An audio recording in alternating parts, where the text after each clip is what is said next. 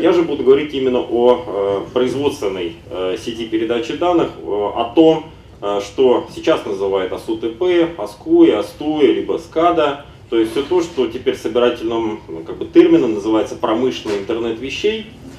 Что сейчас происходит, собственно говоря, с этими технологическими сегментами в наших компаниях, э, каких-то производствах, неважно, это там энергетическая компания, или там машиностроительный завод, или нефтехимический э, завод, да, собственно говоря, происходит э, переход с традиционных каких-то, зачастую даже аналоговых технологий сбора информации, либо там, передачи управления, переход на IP.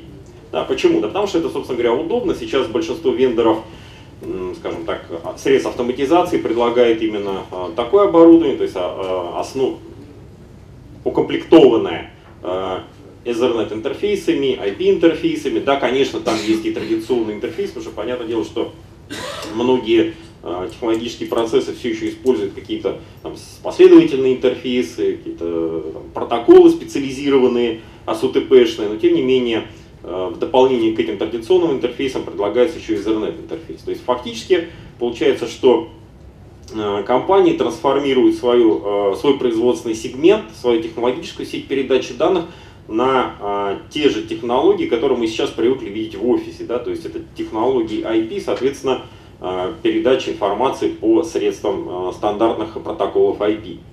С одной стороны, это, конечно, хорошо, потому что это позволяет получить некую гибкость, да, но с другой стороны, а, это означает, что а, одновременно с этим приносят какие-то а, проблемы, связанные с безопасностью. Ну вот, например, э, сравнительно недавно в группе кибербезопасности СУТП в Фейсбуке был проведен такой опрос, ну, даже не опрос, наверное, а, собственно, вброс некой информации. Ребята, посмотрите, вот эта карта на самом деле показывает подключение по миру к интернету технологических сегментов. То есть сколько АСУТП в мире подключено, или где, вернее сказать, АСУТП в мире подключено к интернету. Дальше, соответственно, пошел флейм по поводу того, а зачем а, это нужно, а, и, собственно говоря, то есть, почему, вернее сказать, так Россия здесь э, таким же ярким пятном не является. Кто-то сказал, что, ну, в принципе, это карта примерно показывает вообще проникновение интернета в странах, да, кто-то там сказал, э, зачем это нужно, Э, подключать, э, сеть от УТП к интернету. И где-то вот я на самом деле согласен с такого, э, с такого рода высказываний. То есть зачем КАЗе, прошу прощения, зачем, собственно, СУТП подключать к интернету. Но с другой стороны возникает вопрос, а почему мы говорим о промышленном интернете вещей? Но дело все в том, что само понятие интернет вещей это все-таки не просто там давайте все подключим к интернету, а это возможность использовать технологии IP для обмена информацией. Да, в некоторых случаях полезно подключить, но не всю, естественно, с УТП, а какой-то выделенный сегмент к интернету. Для чего? Ну вот э, два примера э, таких, наверное, перспективных разработок, в которых участвует наша компания. Все они связаны с предоставлением не станка, допустим, с числовым программным управлением, не робота, а услуги то есть люди покупают, так сказать, заводы покупают не сам станок, они покупают услугу обтачивания деталей на этом станке. Или они покупают не робот, который собирает автомобиль, они покупают услугу э, сборки автомобиля при помощи робота. То есть это что означает? Физически, естественно, приходит на завод станок с ЧПУ или там э, тот же самый робот, но э, он принадлежит не этому машиностроительной там, компании, а принадлежит, собственно говоря, изготовителю этого устройства. А изготовитель устройства получает информацию с э, этого прибора, ну, собственно, с этой вещи, да, по сути дела, э, для того, чтобы э, анализировать эту информацию и понимать, стоит ли там в ближайшее время заменить шестеренку в этом устройстве, нет ли необходимости там проапгрейдить программное обеспечение, потому что нашли дыру в безопасности и так далее. То есть это означает, что мы не всю нашу технологическую сеть подключаем к интернету, мы подключаем какой-то определенный сегмент этой сети, или какое-то определенное программное обеспечение, или там а, программный, вернее сказать, компонент, который стоит где-то в определенном месте нашей сети. Опять же, все это нужно для того, чтобы получать э, информацию от технологического сегмента э, для ее анализа и для выстраивания оптимального бизнес-процесса. Однако вот эти 50 миллиардов устройств, ну, про которые, например, компания Cisco говорит, э, кто-то говорит иное, но тем не менее миллиарды умопомрачительные, они в свою очередь несут еще 50 миллиардов проблем. Да, то есть э, вот согласно исследованию Санс Институт в 2015 году, э, проведенных среди 300 респондентов, выяснилось, что многие респонденты говорят, да, действительно, нас атаковали. После того, как мы подключили, значит, или так, перешли, даже не подключили, а именно перешли в ASUTP-сегменте на IP-технологии.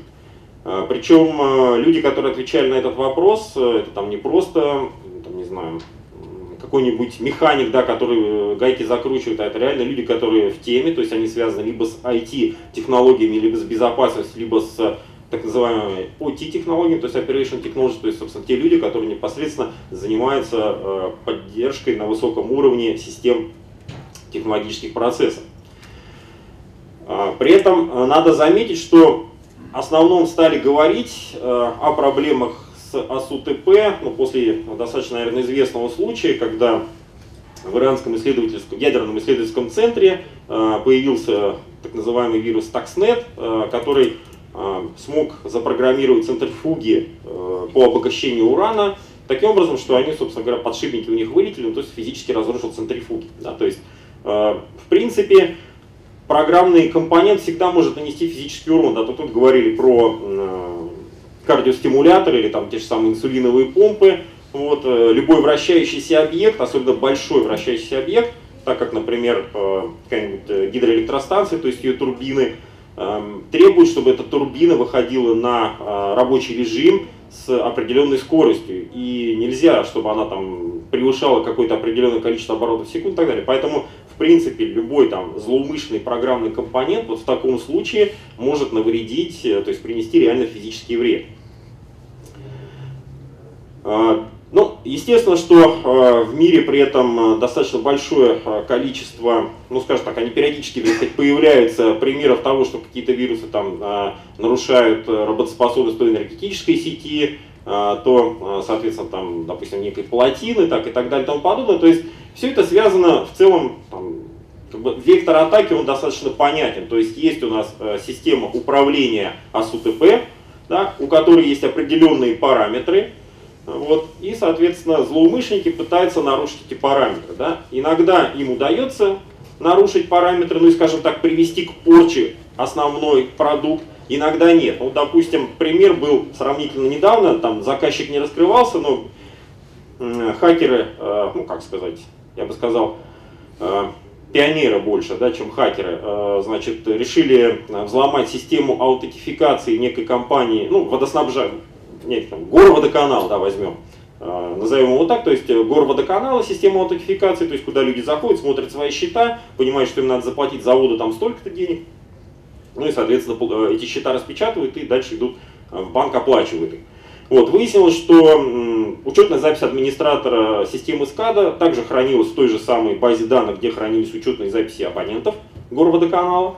Вот, получив доступ к администраторской записи системы SCADA, а, хакеры, ну то есть вот эти пионеры, смогли изменить бизнес, э, так сказать, процесс, то есть они добавили больше хлорки в очищаемую воду. Ну, казалось бы, проблема не очень большая, но подумаешь, там, будете вы воду наливать, там, понюхаете, вылейте ее, да, там, соответственно, сходите в магазин, купите бутылку.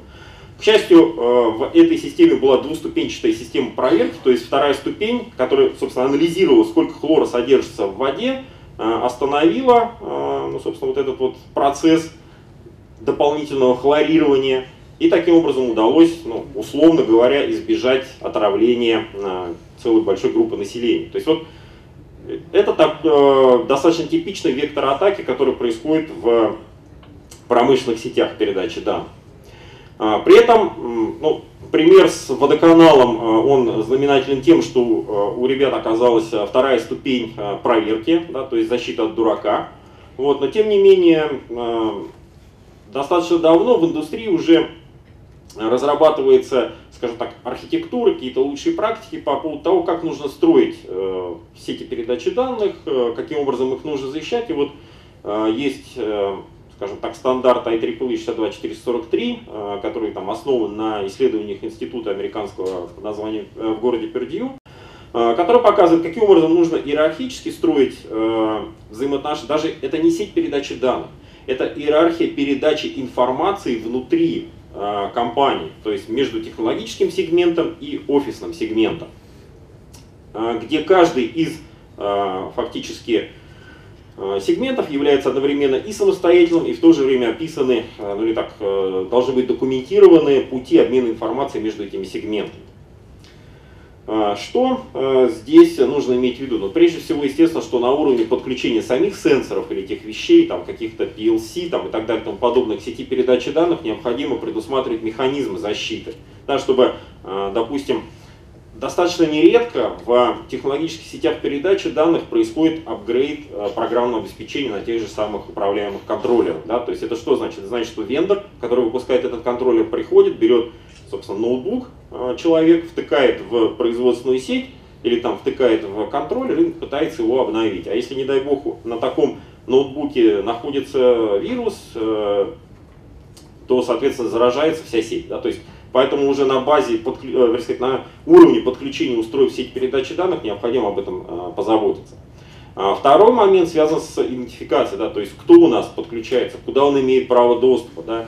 А если мы подключили какое-то Э, устройство, там тот же самый контроллер, да, то этот контроллер к какому серверу SCADA имеет право доступа. То есть речь с точки зрения сервисной идентификации касается не только идентификации людей и подключения человека, но и подключения тех же самых вещей.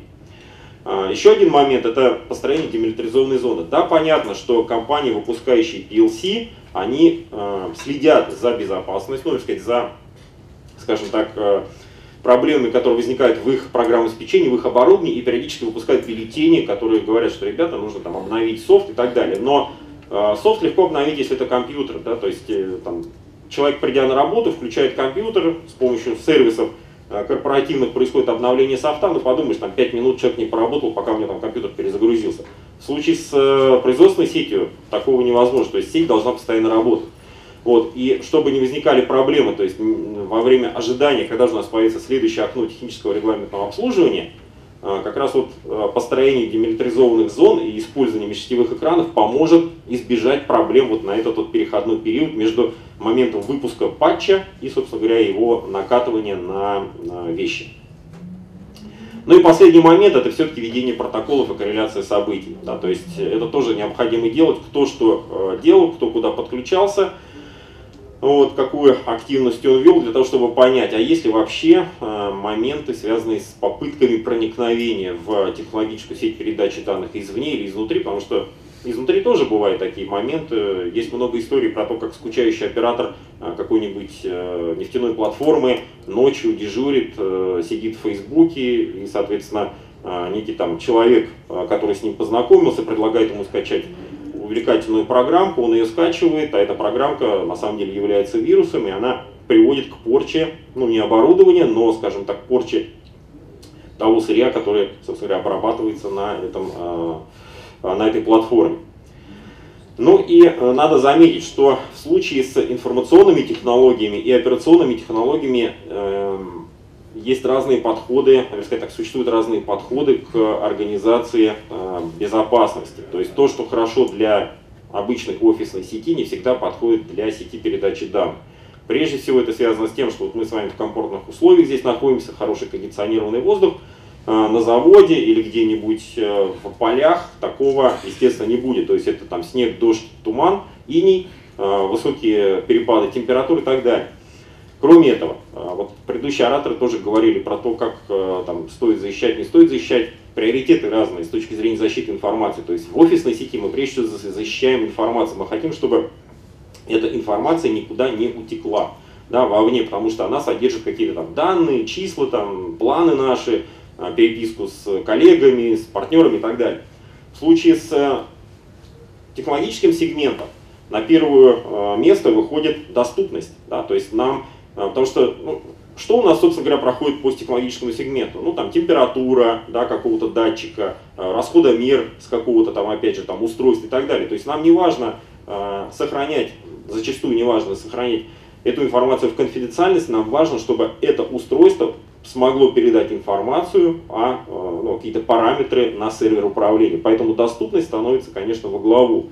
А в результате этого и подход к защите меняется. То есть если в случае нарушения проблем безопасности для офисного сегмента мы говорим, ребята, все, стоп, мы не передаем данные, пока не устраним эту проблему, то для э, сегмента технологического, может быть, нам стоит продолжать работу, потому что все-таки это э, основной бизнес компании, и таким образом подход к средствам обеспечения безопасности меняется. То есть оно по умолчанию должно разрешать весь трафик, который сквозь него проходит, даже если э, этот трафик там, нелегитимный или какой-нибудь опасный, тем не менее э, в случае, допустим, выхода из строя такого устройства, трафик все равно должен идти, то есть данные все равно должны передаваться как э, наблюдение, так и контроль. Ну, собственно говоря, э, в завершение своего выступления несколько ключевых моментов, большую часть я не говорил. Как говорил первый выступающий, можно, конечно, там законодательно, допустим, запретить развитие того, что ну, юберизации, да, есть такой термин уберизация, то есть переход вот на модель Uber, запретить законодательно, но тем не менее эм, в этом направлении движется весь мир, собственно говоря, люди этого хотят, поэтому переход на IP-технологии в технологическом сегменте неизбежен, и здесь важно просто понять, что э, в технологическом сегменте подход к обеспечению безопасности он несколько отличается от того, как мы подходим к этому в случае офисного сегмента.